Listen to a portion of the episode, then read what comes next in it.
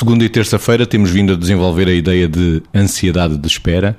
Margarida, quando estamos à espera de alguém há algum tempo, vamos imaginar numa esplanada de café, parece que vemos essa pessoa noutras tantas pessoas.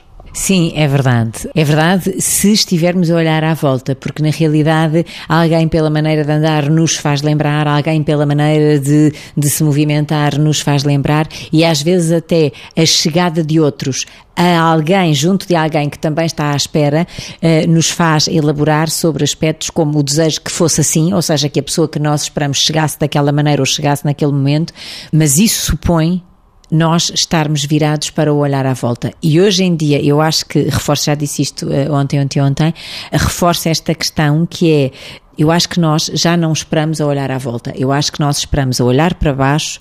Acho que nós muitas vezes uh, não vemos quem temos à nossa roda, perdemos imensas coisas. Outro dia esperava alguém ali junto ao rio e dei por mim a, a, a, a ver, a ver os barcos. E pensei, pensei comigo mesma, há quanto tempo eu numa esplanada não olhava para cima e não olhava para os barcos. Quer dizer, e realmente é bonito, mas passa-nos tudo ao lado. Ou seja, acho que estamos também num tempo em que muita coisa nos passa ao lado de tão próximos querermos estar de quem está longe de nós. Aliás, eventualmente, já falámos aqui disto, mas há um paradoxo que costuma, que é o paradoxo da tecnologia, não é? Que diz que a tecnologia uh, aproxima os que estão longe, mas claramente afasta os que estão perto. E nós, com isto de afastar os que estão perto, vamos perdendo a noção do mundo que está claramente à nossa volta. E com isto também perdemos coisas. Ou seja, eu acho que nós temos que equilibrar entre o que ganhamos e o que perdemos. Isto pode nos facilitar a vida, mas pode nos fazer perder muita coisa do concreto e das pequenas coisas de todos os dias que nos preenchem. E aí podem-nos esvaziar se não olharmos para elas. Como se diz no Norte, vamos trazer para a nossa beira o Vítor e para esta conversa. Vítor, já não há a ilusão do outro que esperamos na figura dos demais à volta? Esse é um risco. Uh, concordando completamente com o que a Margarida estava a referir, é que não só perdemos a possibilidade, muitas vezes, de olhar à volta e também perdemos a possibilidade do envolto olhar para nós e nos interpelar. Essa é uma perda uh, complicada, porque se é verdade quando o Mésicos perguntava porque é que nós vamos ver em alguém que passa a cara do que esperamos, dizia isso de outra maneira, mas é a mesma coisa, não é? Se isto é verdade, porque é que é verdade?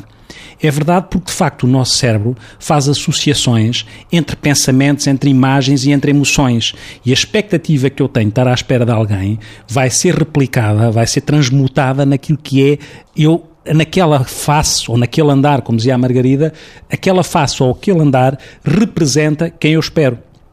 E se perdemos isto, porque isto mobiliza emoções, não é? E com respostas, mobiliza sentimentos e emoções, porque se a pessoa está a chegar e se há alguém que nós queremos muito que chegue, o coração pode bater mais depressa. E se não chega, começamos a suar e começamos a ficar um bocadinho mais agitados. Isto que parece que são coisas que às vezes têm uma componente que também pode incomodar, mas é uma componente fundamental do nosso processo de maturidade emocional.